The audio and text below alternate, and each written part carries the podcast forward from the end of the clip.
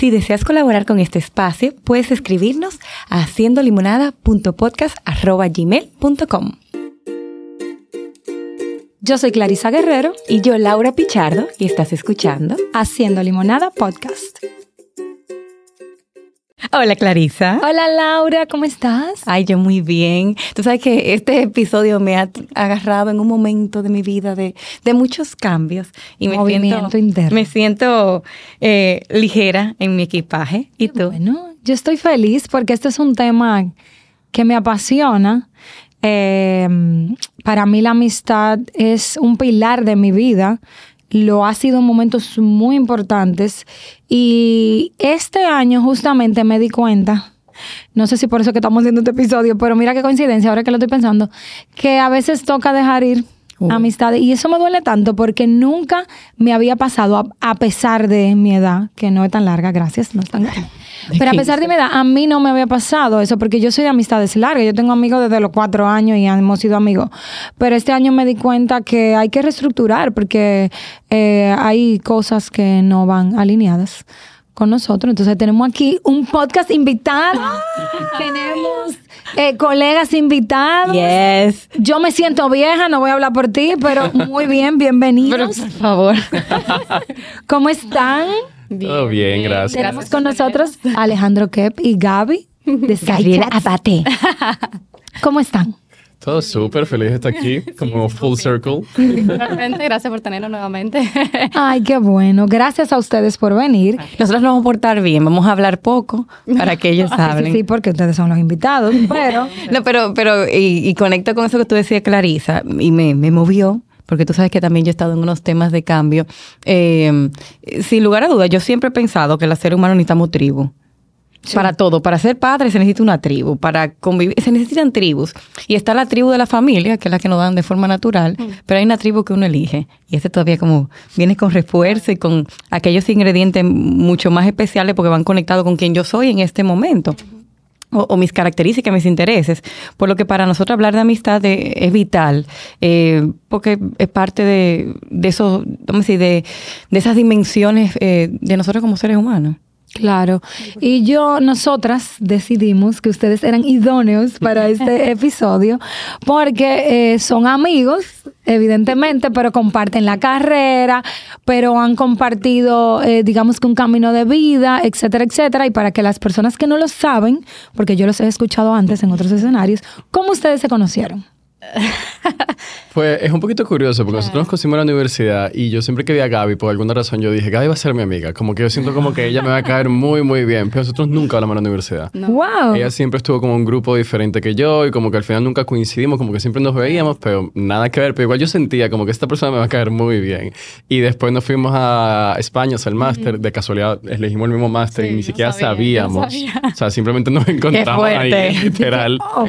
Y cuando nos encontramos, ahí empezamos a conectar mucho más. Y, mucho. y ahí empezamos a hablar y ahí empezó la amistad. Claro, yo me acuerdo que fue justamente donde, bueno, donde yo primero conocí, como conecté contigo, fue en la orientación, que creo que lo, lo hemos mencionado antes, cuando nos empezaron a asustar en el podcast, eh, en el podcast, en el, como en la asamblea, como de wow, que en orientación, que nos dijeron de que ustedes no van a dormir, ustedes no van a viajar, lo que vienen aquí pensando que están en España, esto va a ser un, el máster y ya, enfóquense, trabajo, terapia, y nosotros dije, Y Gaby y yo, como las personas que somos ansiosos, cara, estamos...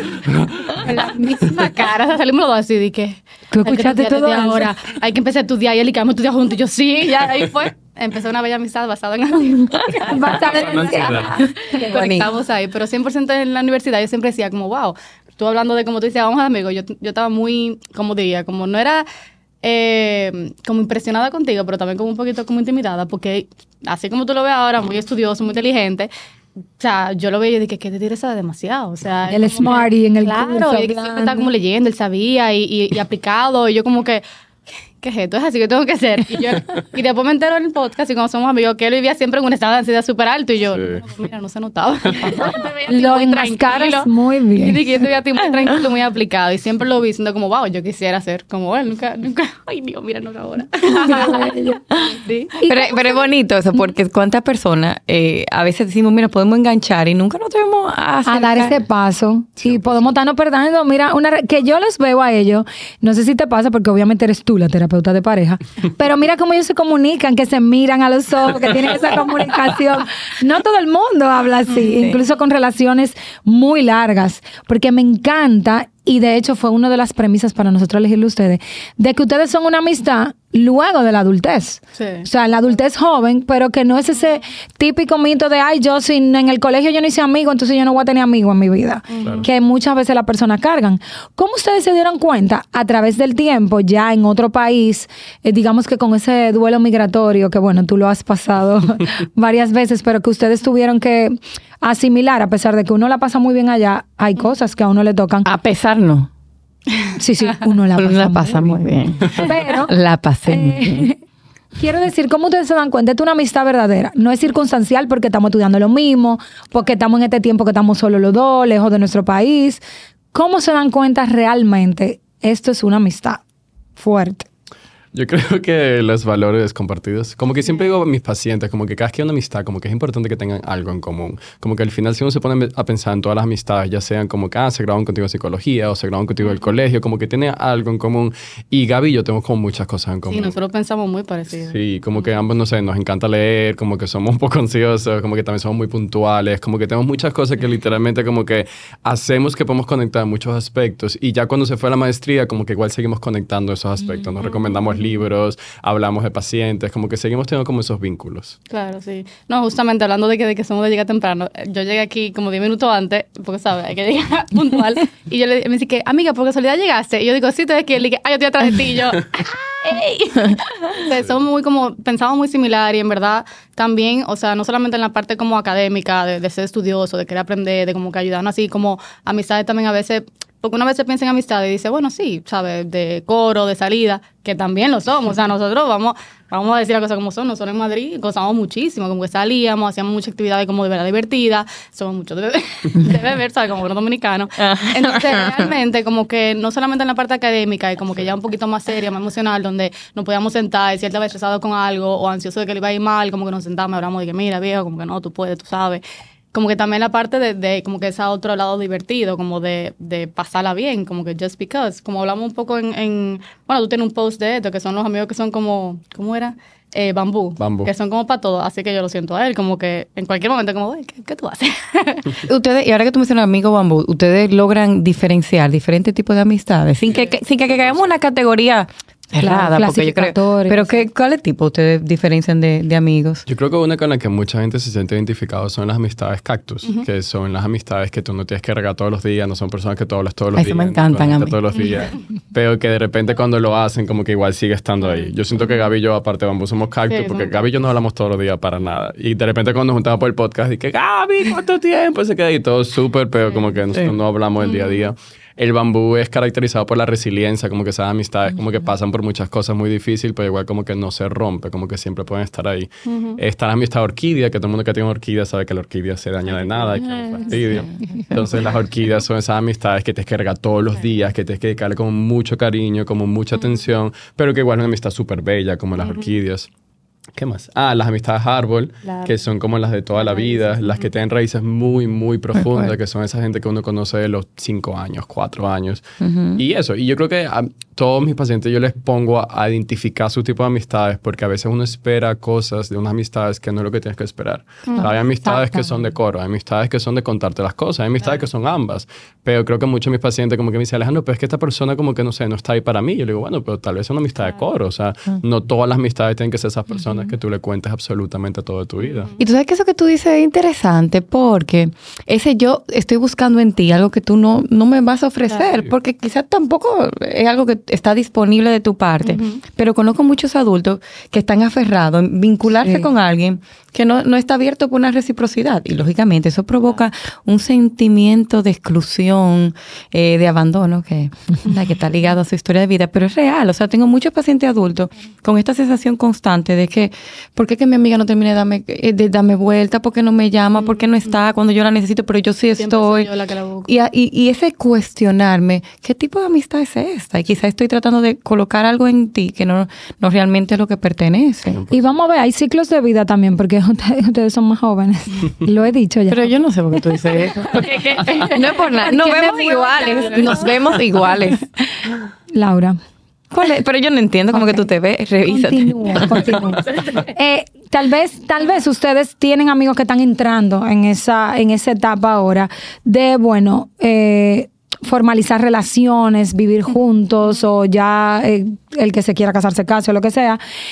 Y ver que la amistad se transforma, porque yo no sé si a ti te pasó, Laura, pero fue un duelo que al menos yo viví, eh, como que poco a poco, mientras cada uno de mis amigos y mis amigas fuimos encontrando ya como que haciendo su familia, ¿verdad? Eh, aparte, tuvimos que reestructurar también nuestra forma de vernos literalmente de lunes a lunes, porque eh, mi pobre madre, te mando un abrazo, eh, yo fui bien intensa saliendo, de vernos de lunes a lunes y de que decían misa y vamos, y, y esto, y vamos a hacerlo. Eh, era como, no, espérate, porque ahora tengo que repartir el tiempo, y luego los que empiezan a tener hijos, y luego... Entonces también, qué lindo que podamos ver que las amistades puedan hacer esa evolución, porque si seguimos en páginas diferentes, como tú dices, donde yo tengo un nivel tal vez, eh, no quiero decir de exigencia, pero una expectativa diferente a la que realmente ya el estilo de vida de la otra persona pueda estar, me puedo sentir herido sin necesariamente ser eh, la intención de la otra persona. ¿A ustedes les ha pasado? Como un malentendido entre ustedes dos y que, y que después lo aclaren y que tú digas, mira, Gaby estaba, o Alejandro me dejó, o yo le escribí y no me dijo nada. No que yo me acuerdo, yo creo que no. No hay drama ahí. Es que creo que Gaby y yo hablamos mucho de las cosas como que muy directamente, como que absolutamente. Buenísimo. todo. Y creo que eso es lo fundamental en una amistad para que no haya esos malentendidos. Sí, pero no, no Y creo que lo conocemos también, que por ejemplo, de que si yo, yo soy muy pendiente del celular, él no. Entonces, si yo le escribo, por ejemplo, él dura tres días en responderme, yo no sé, yo Sí, no lo toma personal. claro, es así, entonces no es como que, ay, me está ignorando, es como que también al conocernos, como que no, no lo cojo personal o no entiendo que es algo contra mí, sino como que yo cojo lo que entiendo que es parte de, de que... Nosotras colocamos en, en Instagram la pregunta de cómo las personas calificarían una, una verdadera amistad. Y de- hablaban de lealtad, reciprocidad, amamos nuestros puntos en comunes, buena comunicación, eh, respeto, eh, confianza, similitud, estar presente a pesar de la distancia y el tiempo, lo cual es maravilloso y son características que son sumamente importantes. Sin embargo, yo percibo que muchas veces hay una romantización o idealización de lo que es una amistad. 100%. Y están esas expectativas de cómo debe comportarse un amigo.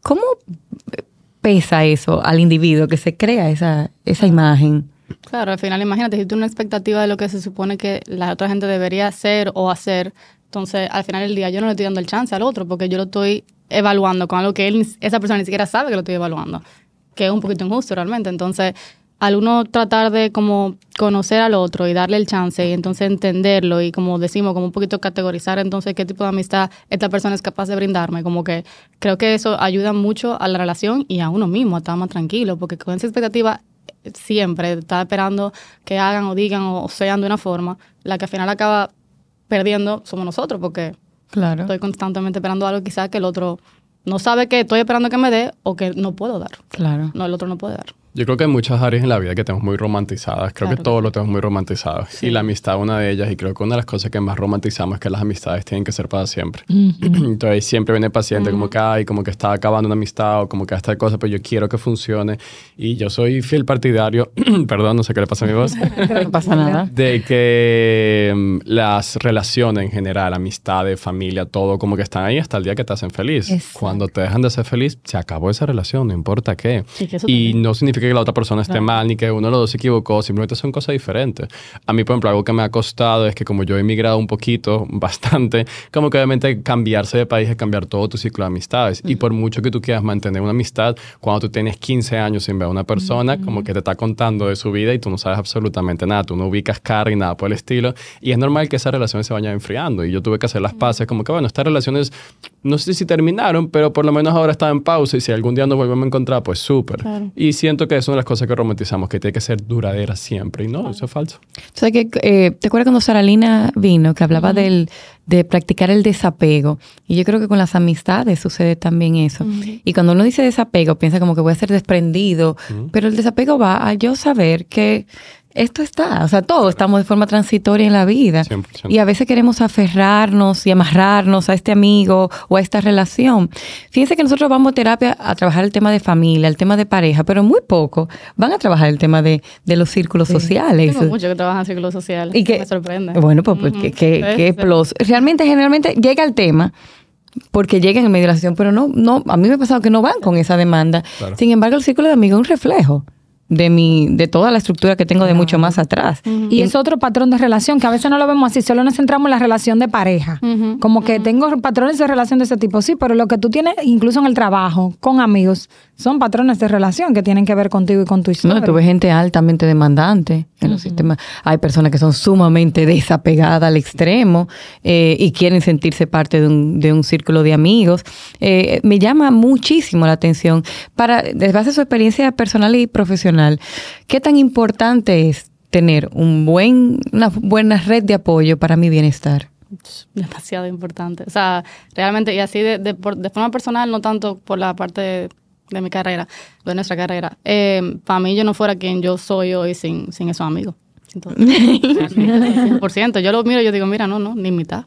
Y todos me, me han aportado de una forma diferente, 100%, pero claro que sí, para mí es súper importante.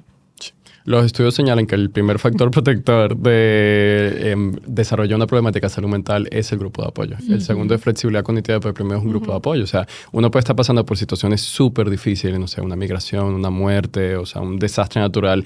Y si esa persona se siente apoyada por su entorno, va a disminuir muchísimo la probabilidad de que esta persona desarrolle una problemática de salud mental. Entonces, sí, o sea, es de las cosas más importantes en salud mental. ¿Cuál es el mejor regalo que les ha hecho un amigo a ustedes? Qué cursi, yo pensé de que presencia, no apoyo. No, pero realmente libros. Y que ya saben los que quieren regalarle. libros, sí, Yo 100%. te entiendo tanto. Ayer le decía yo a una amiga mía, pero ven acá, ¿por qué no me regalan más libros? Porque me gusta siempre que me regalen libros. Yo le acabo de regalar un libro a Gaby antes de entrar acá. Sí, sí, sí. De cumpleaños me han dado libros, sí, sí, a mí me encanta. Eso para mí, como que, porque al final es, uno dice un libro, pero es lo que a cada quien le gusta. Claro. Entonces, eso enseña que como que son personas que te entienden y que saben lo que tú. Sí. ¿Y a usted? Yo no sé. Yo estaba pensando en eso y yo creo que como que creo que los actos más lindos de amor que me han hecho mi cumpleaños siempre es una fecha que yo siempre quiero buscar eso porque mucha gente como que en su cumpleaños se deprime un poquito y yo creo que soy una de esas personas y como que la gente que en mi cumpleaños está muy presente que hace de que no sé sorpresas o como que busca la manera de hacer el día muy lindo siento que ese es el mejor regalo Actos de servicio. actos de servicio ¿Y usted, señorita?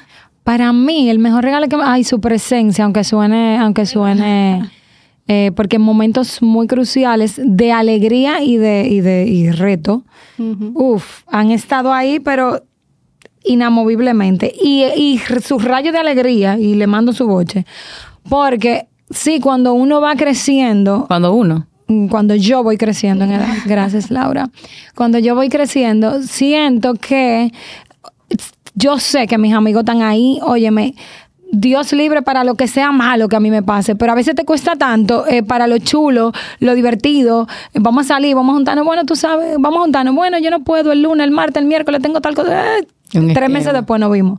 Entonces sí, te puedo decir que de manera consciente, hace como un año y medio, justo luego de la pandemia, eh, eh, mi grupo más cercano de amigos hicimos como un compromiso de no, espérate, hay que sacar el tiempo para lo chulo también. O sea, no es nada más cuando hay una crisis que hay que hacer una Un entierro, un entierro. O, un o nos vemos en un entierro, Dios libre, ¿verdad? O sea, realmente eso. Yo diría efectivamente que, que su presencia eh, ahí, o sea, todo el tiempo. Yo sé que, bueno, ahora tengo una que vive en España y yo sé que no importa la hora, yo, de hecho, el otro día estábamos hablando y yo, mi hija, pero ya, acuérdate, no, porque tú... Y es una presencia inamovible, yo diría que eso. ¿Y tú? Yo entiendo que su aceptación. Mis amigos, que es una, tengo un árbol de amistad, porque yo creo que en cada lugar que yo he pasado, yo voy como tomando amigos. E increíblemente yo pensaba que los grandes amigos eran de esa ciudad que uno tiene, que eran los del colegio, de la cual solamente tengo a una amiga. Eh, sin embargo, mi, en la universidad hice amigas que son del alma, que es mi grupo de psicólogas especiales, pero por cada trabajo que he ido, es como en cada trabajo tengo, o sea, mi primer trabajo fue en el IDEF, el Instituto de la Familia, yo tengo amigos de ahí, tengo amigos de UNIBE, tengo amigos del cole, de, de mi trabajo actual, o sea, de todos los lugares tengo. Y yo creo que algo que me encanta y que lo que lo valoro es que todo el mundo acepta quién yo soy.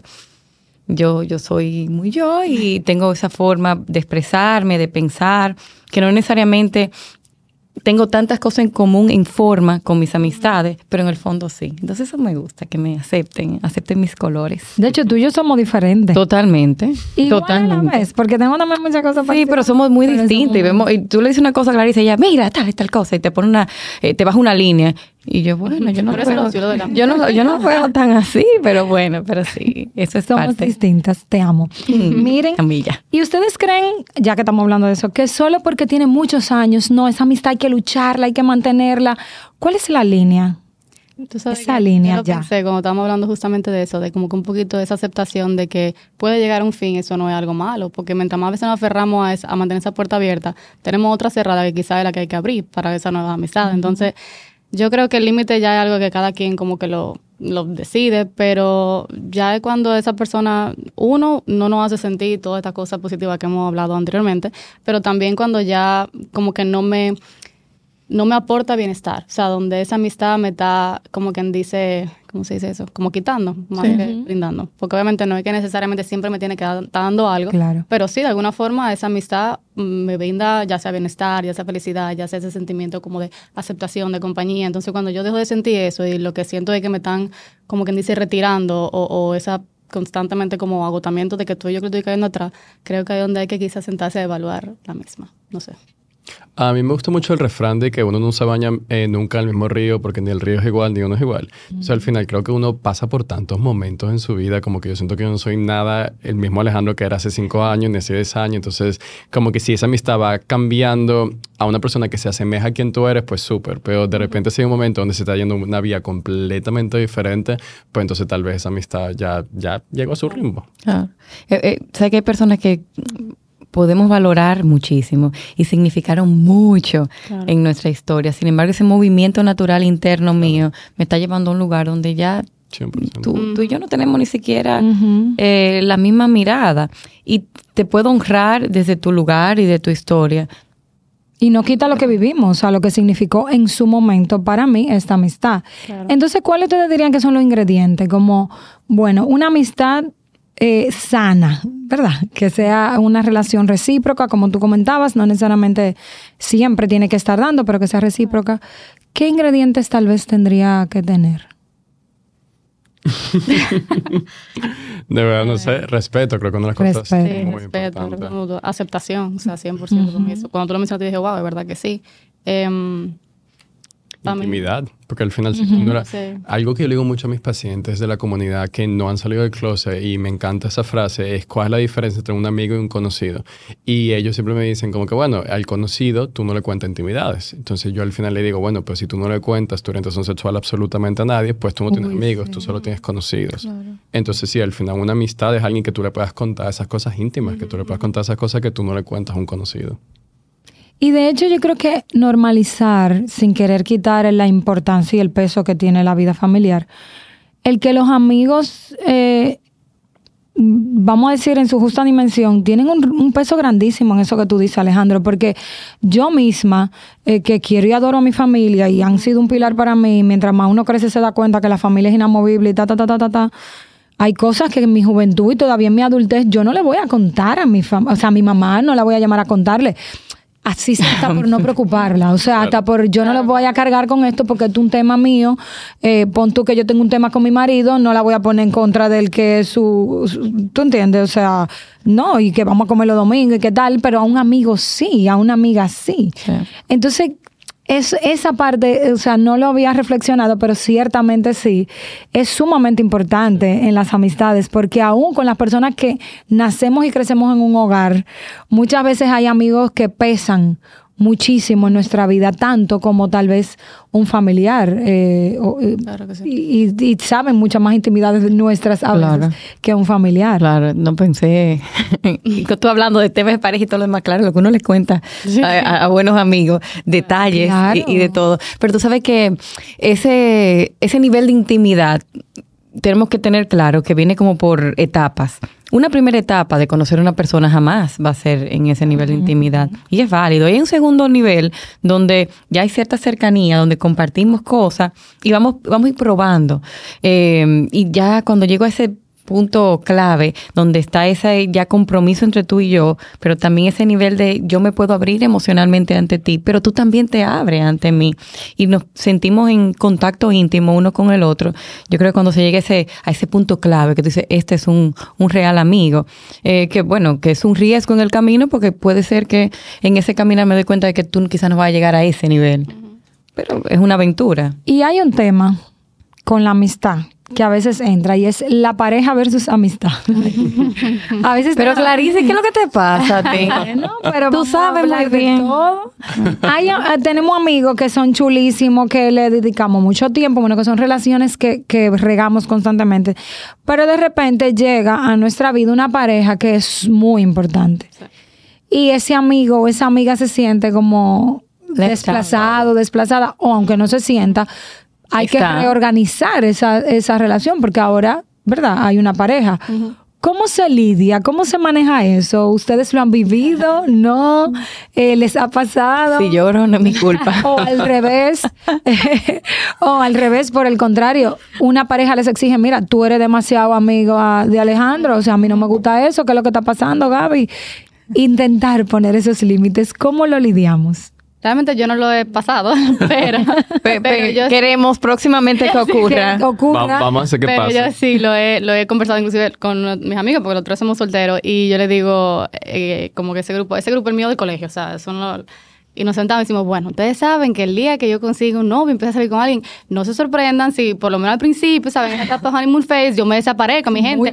Mucho que lo estoy esperando para que no estén exigiendo tiempo con ustedes. Estoy alto, mentira, no Pero que tengo mucho dándole a ustedes, o sea que yo espero que ustedes repeten. Y eso lo hemos hablado. no, sí, claro que sí, todos vamos a ser iguales, pero ya después yo, no, no, ya claro. No es que yo lo voy a soltar a ustedes en banda, jamás, pero sí como va a haber un momento donde no se sorprendan si yo empiezo a dar un poco más de tiempo a, esa pareja. Pero obviamente para mí siempre como que comunicarlo. O sea, yo soy, o sea, tú lo sabes, somos súper comunicativos, hablamos todo. Y en verdad, como al final del día, para mí una amistad también alguien que quiere como que, que tú seas feliz. Entonces, si ellos saben que tú estás con una, una, pareja y tú estás feliz, te estás como que yendo bien y, ellos te ven que tú estás emocionado con eso, como que, para si tú me estás dando banda a mí, como bueno, hay mejores formas, como que mira, hace mucho no nos juntamos, vamos a ver, no ven. Entonces, eso sí me lo dijeron ellos, como bueno, Gaby, espérate, porque si tú no estás dando banda de que feamente, no estábamos sentados. me decía, güey, amiga, está bien, pero balantea, claro, ven, echa para acá también un ratico.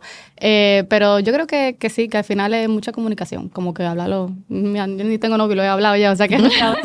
pero sí, yo diría es Declarándolo, es una manifestación. Muy bien. Yo creo que sí, justamente es el reto del siglo XXI, que siento que tenemos como muy poco tiempo para hacer las cosas y siento que se nos exige demasiado. Al final tenemos ocho horas de dormir, ocho horas de trabajo y si quedan más, más los tapones, más otra responsabilidad y que bañarse. Y aún así es como que tengo que sacar tiempo para mis amigos y tengo que sacar tiempo para mi pareja. Y para mí. Y para mí. Entonces es súper complicado. Yo lo que pongo a hacer a mis pacientes es literalmente organizarlo. Como que toda la semana, como que tú vas a tener una cita con tus amigos, vas a tener una cita con tu pareja, vas a tener una cita contigo mismo y te lo como muy ordenado. Te voy a hacer esto, esto y esto. Balancear y sacar tiempo. Sí. Y al final cualquier pareja tiene que entender que lo sano es una interdependencia, que cada quien tiene su espacio, sus amistades y que al final del día deciden estar juntos. Que sé que no es fácil, mucha gente obviamente quiere como absorber, pero es importante hacerlo saber desde un principio. Ay, sí, que es doloroso. ya te me emociona. Sí, es doloroso. que yo, a ver, he tenido parejas a lo largo de estos años de vida y yo, yo, como yo soy muy de mi independencia, para mí no es como que, bueno, yo tengo una pareja y ya es mi centro. Porque yo no funciono así. Al contrario, parte de lo que me gusta mis amistades es que me dejan mi independencia. Yo no puedo con alguien que me demande demasiado. Eh, pero para mí, lo estoy viviendo en este momento, que de repente una persona que para mí ha sido mi alma gemela, hemos tenido como una separación natural, porque ella está en un momento y yo estoy en otro. Y vamos, que se, que se siente, claro. se siente terrible. O sea, yo he vivido muchos duelos este año, muchos duelos. Y ese ha sido uno de los más difíciles que he vivido. De la persona que yo llamaba todos los días, varias veces al día, contarle mi día. Decir, pasé tres días, cuatro días, una semana. Vamos, el cariño sigue intacto. Y yo te puedo decir que ah, yo ni, ah, o sea, yo escribo, yo no digo, hola, ¿cómo tú estás? ¿Qué ha pasado? Nada. Eh, mira, ¿y qué tú haces? Tal cosa. Eh, yo parto de la última comunicación, pero se siente en el alma en el alma se siente. Sí, porque yo creo que con una amistad lo esperamos poco. O sea, a veces lo esperamos como con una pareja, esa ruptura, esa, pero siempre esperamos como que las amistades estén ahí, aunque sea backstage, como la tramoya, todo, todo el que está ahí apoyándote, eh, y no necesariamente vayan a ocurrir estas cosas.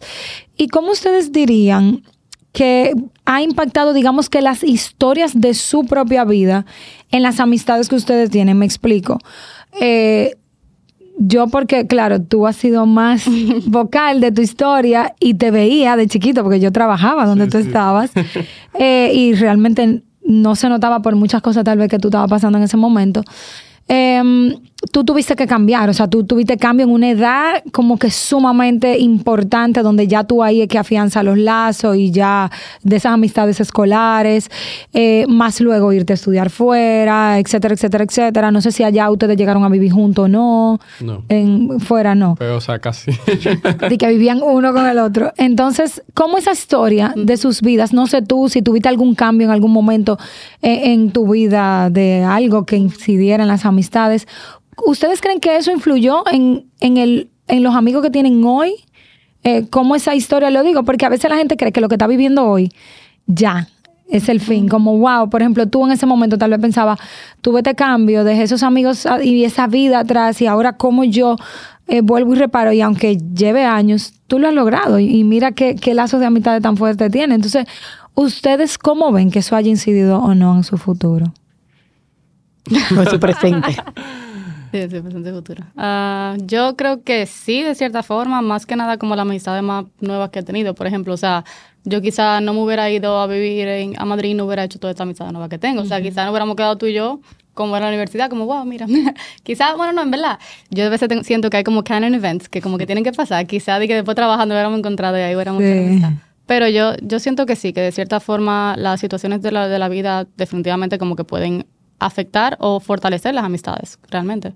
No sé. Sí, creo que Digo, es no sé como si un, un como make it or break it en el sentido de que lo que pasa en tu vida como que puede hacer, o sea, va a hacer que tú desarrolles ciertas amistades que sí y que no, o sea, que tú estás buscando. O sea, por ejemplo, eh, una de mis mejores amigas es una psicóloga, se llama Alicia, y como que ella no es parte de la comunidad en absoluto, pero, o sea, ella es súper aliada, y creo que ella es súper aliada como por mí y por otras amistades que también. Y siento que la misma experiencia que yo he atravesado ha hecho que incluso la haya cambiado a ella. No porque ella haya cambiado de opinión, porque ella siempre ha sido muy pro, pero por ejemplo, si ella busca un novio, algo que me da risa es que una de las primeras preguntas que ella le hace es, ¿qué tú opinas de la comunidad? Y si literalmente dice que no, ella dice, bueno, esto no va a funcionar mucho, porque al final sus personas más queridas en este mundo como que son personas de la comunidad. Entonces creo que aunque ella no haya pasado las experiencias que yo he pasado, de alguna u otra forma ella las ha vivido conmigo. Entonces siento que eso siempre nos afecta mutuamente. Claro. ¿Y tú no sientes que fue una, como en algún momento no levantaste una barrera?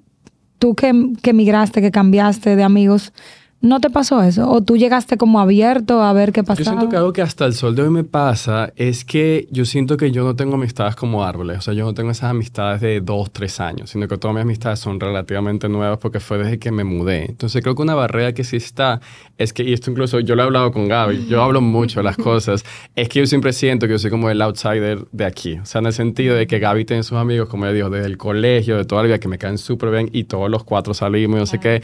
Y yo soy como el amigo nuevo de Gaby. Pero yo siempre me siento como ese amigo nuevo. Y a eso siempre siento como esa muralla. Porque todo el mundo está, no, porque este es mi primo, entonces qué, tenemos 15 años juntos. Y yo, Ya. yo conozco a Gaby hace tres años. Pero atento a chiste, ya hay más de tres años que no Sí, porque yo no sé qué tres años Claro, les dije, Tú te quedaste pausada. Yo dije, ya, ya pasamos esa barrera, ¿eh? amigo raíz. No, claro, pero sí me pasa eso que siento que tengo una barrera y que no siento que tengo como ese grupo de toda la vida, como del colegio. No, y escuchándote, el tema de, claro, de ser extranjero. Justo hablábamos antes de cómo aquí todo el mundo se conoce. Sí. Entonces, de repente, Gaby y yo comenzamos a salir y por alguna razón sus amigos van a terminar conectados con alguien. Pero para ti es un reto mayor, Sí. porque esa, esa conexión con una historia previa no está. Yo siempre digo a todo el mundo, solo para que entienda un poquito, yo le dije, si tú no te graduaste de psicología o tú no te graduaste de New Horizon, yo no te conozco. O sea, como que esos son los dos eventos donde yo he estado. Mientras que aquí todo el mundo, no, ese es mi primo lejano, es vecino, mi mamá. Pues yo aquí tengo a mis padres y mis hermanos y ya, o sea. Claro. Entonces el círculo es mucho más cerrado y por eso uno se siente un poquito como- más como afuereado de cierta forma. En, en Instagram, tengo aquí también, preguntábamos que cuáles son esos indicadores, conectando con lo que hablábamos antes de, de cuándo es hora de decir adiós a una amistad. Y hablaban de cuando, nos ro- cuando me roba mi paz, cuando te drena emocionalmente, cuando hay poca contabilidad, eh, compatibilidad, perdón, eh, cuando hay heridas que no se superan, cuando te buscan solo por interés, eh, cuando no me da paz, eh, cuando no aporta, cuando no respeta mis límites. Para ustedes, ¿cuáles serían esos points de Como una amistad donde ya es hora de dejar ir, de partir? Yo soy muy fan de mi paz. Yo, yo- Muy mira, bien. de verdad, vi, yo de verdad siempre digo que la gente que yo dejo entrar a mi vida, como que de alguna forma son personas que yo sé que no van a interrumpir mi paz. Obviamente, sí, o sea, tú estás bregando con gente de una forma te puede afectar, pero como que no a un nivel ya más profundo. Entonces, para mí una cosa muy importante es como una persona que no me esté causando constantemente como como esa interrupción de, de, de mi paz y que constantemente estoy con esa, esa ansiedad o, o, tú sabes, tengo que estar buscando a otra persona, si no, no hablamos, que me hace sentir como que no, no, nuestra amistad no le vale nada, como que un O, o hasta una deuda. Ahora yo pe- Claro. Hay gente como que te hace sentir como que tú siempre tienes una deuda, como que, como que tengo que llamarla porque ha sido tan buena. Claro, un sentimiento como de, de que, de que no me siento aceptada, entonces tengo como que forzar esa aceptación. Eh, para mí eso es, es importante, con un poquito esa, esa eh, reciprocidad en, en las amistades, que ojo, no tiene que ser de que, de que 50-50, o sea, quizás yo doy de esta forma, pero esa otra persona me da de otra manera, o sea, total, así son las relaciones. Pero yo creo que diría que eso, y mm, no sé, para mí también como yo soy muy de honestidad, o sea, como que, que no es que me mientan, porque verdad, Pues pasas cosas, pa- pasan, Claro. pasan, pasas que cosas, pero realmente yo diría que como que la honestidad me algo, o sea, si alguien está molesto conmigo no le gusta algo, como que a mí me gusta que lo hablen y que me lo digan, porque está tirando esa pullita y, y constantemente como esa, esa passive aggressiveness, a mí a veces como me siento cargada, porque Claro. estoy haciendo algo mal, pero no me lo están diciendo, entonces como que me siento mal, entonces como que tú siento que me están hiriendo, tú sabes, entonces ahí yo como volvemos un poquito al tema de la paz, o sea, yo diría que sería eso, una Claro. persona que no me interrumpa mi paz.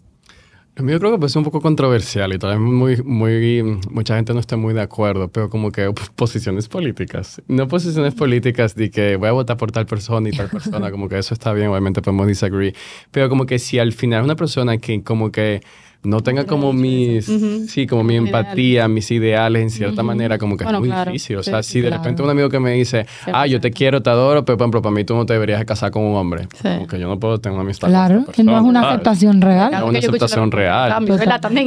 Y eso pasa muchísimo. Incluso mientras yo me he identificado como un hombre bisexual, como que eso es algo que me he dado cuenta que he perdido muchas amistades a través de ese proceso, porque de repente me doy cuenta que la amistad no era del todo genuina. Siempre ¿Ha hay sido un filtro? Sí, ha sido un filtro. Ha sido un filtro muy positivo, pero es algo que pasa mucho, porque mucha gente dice como que, bueno, pues las amistades no se deben de desintegrar por opiniones políticas. Y para mí sí, 100%. Claro, hay algunas que sí. O sea, lo que tú dices, no es porque tú vas a votar por algunas cosas que sí. Claro. Sí. 100%. No, y, y- y te entiendo. Yo puedo, o sea, yo tengo círculos, de, o sea, de entre mis círculos de amigos hay personas que realmente no, no van en la misma línea que yo en muchas cosas como ven la vida. Pero yo creo que hay personas que saben manejar sus diferencias. Sí, claro. Por ejemplo, hay personas que pueden decir, mira, yo de repente no es lo que yo comparto, pero te permito ser. Claro, Pero hay gente que su mirada es de muy juzgar De crítica, y de muy criticar. Y, ser hasta con la cosa por más... debajo, sí. Sí, y tú lo sientes, no, no es solamente que te lo dicen, que te lo, tú sientes su mirada de, de rechazo, de que no veo bien, y, y eso lleva a, Una carga, claro. a poner... Como tú decías, te quita tu paz. Sí. Sí, sí. ¿Y la ambivalencia en la amistad la han vivido? Eh, sí, claro. Creo que todo el mundo lo ha vivido en algún punto. A mí no me gusta la ambivalencia. La ambivalencia que eso, porque yo como ansiosa al fin, la ambivalencia no. Y recuerdo que, que con mi hija me pasaba y era, y me- fue para mí una oportunidad muy buena para, para su aprendizaje y para ella reflexionar, que en un momento me dijo, mamá, es que eh, ella me confunde, porque en un momento me trata de esta forma y en otro momento me trata de esta. Entonces fue un lindo momento de sentarse y decir, ok, ¿qué define, qué para ti es un amigo? El que me comparte, bueno, en su edad, ¿verdad? El que, me, el que me ayuda si no sé hacer algo, etcétera, etcétera. Entonces, bueno, ya tú sabrás si te hace sentir bien una persona que te confunde. Y eso me llevaba, luego de adulta, a reflexionar, wow, es ciertamente, hay amistades que confunden, porque Sí. un día te abren los brazos y al otro día es como una muralla. Y eso, como tú dices, puede ser muy drenante. Te puede quitar mucho tu A paz. esa gente que hay que sacarlo, así como que solito. que- ¡Fuera! Pero Por Laura, favor. esta conversación está demasiado chula, pero la vamos a continuar con nuestras personas de Patreon.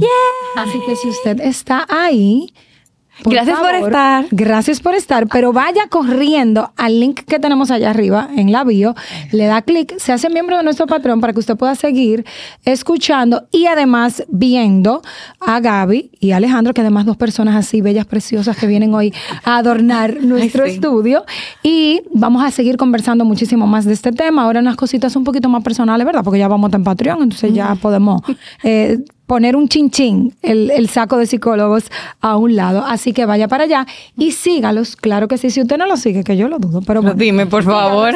En Side Chats a Gaby Abate como PSY, ¿verdad? Chats.